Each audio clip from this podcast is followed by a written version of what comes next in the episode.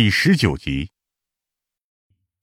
转瞬间就能感觉到会议室的气氛变冷了。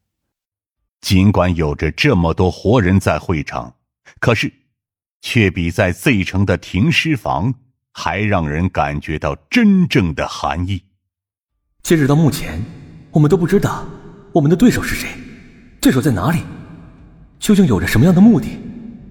三个案子，除了毒杀案以外，死尸杀人案，包括这次的刨尸灌蜡案，都有很多相似点。首先，现场没有发现任何的线索。和有用的痕迹。其次，案发现场监控都是同样出了问题，只是这两起案件之间一次比一次手法更加高级，凶手就好像是升级了一样，手法更加的残忍、复杂，更加具有艺术化。都振作点儿！你们这是干啥呢？看到大家萎靡不振，似乎都有些沮丧，省局顿时怒喝了起来：“我们是人民的保护伞！”如果连我们都畏惧凶手，那民众的安全怎么办？让凶手继续逍遥法外，继续作案吗？我不管这个凶手到底有什么三头六臂，我只相信邪不压正，揪出来他只是早晚的事。你们记住，无论用什么办法，一定要把这个凶手给我押回来。省局的怒喝起到了很好的效果。听到他的这些话，我们这些人顿时就跟打了鸡血一样，每个人好像都在瞬间拾起了自信，是要把凶手缉拿归案。简单的一席话，瞬间让大家提起了精神。是。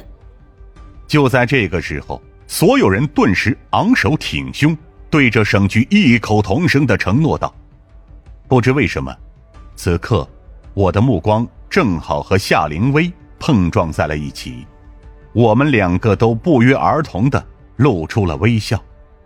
省局说完振奋人心的话之后，就直接带着几个领导离开了会议室。而我、疯子、夏灵薇以及省城的这些同志们，对这次的案件展开了详细的讨论。最后，我们得出了几个结论：第一，三个案子肯定中间有着牵扯；第二，凶手极有可能是同一个人，或者是同一伙人。第三，凶手要么是我们自己人，要么就在我们自己人之中有内线。第四，凶手反侦查能力极强，而且精通犯罪心理学，以至于到现在为止都没有办法描述凶手的自画像。得出这些结论以后，省城的警方分成了四个小组。第一小组。负责排查关于近两年来极端凶杀案案例，看看能不能找到一些共同点来破案。第二小组负责配合法医部门、痕检科、档案科、当地有关部门寻找蛛丝马迹。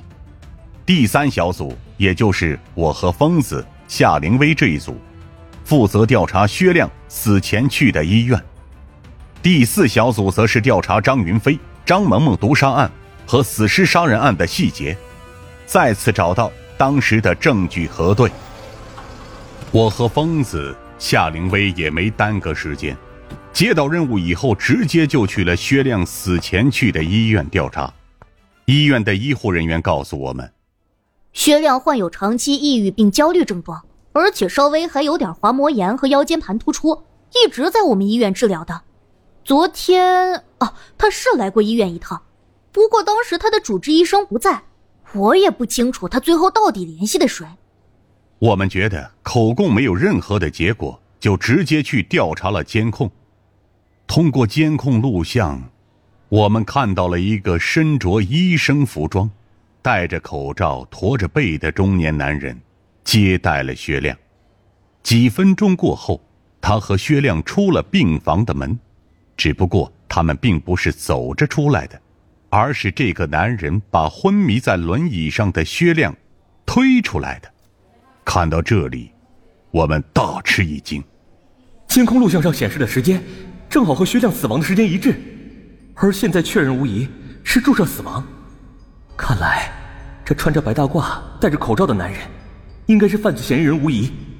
可，这监控录像里面的男人，我怎么看着这么眼熟？我是不是在哪儿见过啊？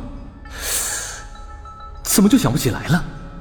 就在我集中精神，用眼睛死死的盯着监控里面那个男人的脸时，没想到监控里面的这个男人竟然神奇般的停住了脚步，紧接着，他缓缓的抬起了头，用一种诡异的眼神望向了监控摄像头的方向。就在那一刻，我的眼神和他的眼神正好碰到了一起。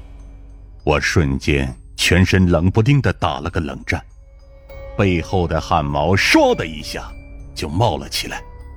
这么多年，我还从来没有过这种感觉，莫名其妙的一种恐惧油然而生。虽然他戴着口罩，可是我明显能感觉到他那诡异的表情下，正在阴森的笑着。我顿时呼吸都开始有些急促。我直到现在都没有办法形容那是一种什么感觉。马上检查医院所有的出入口监控。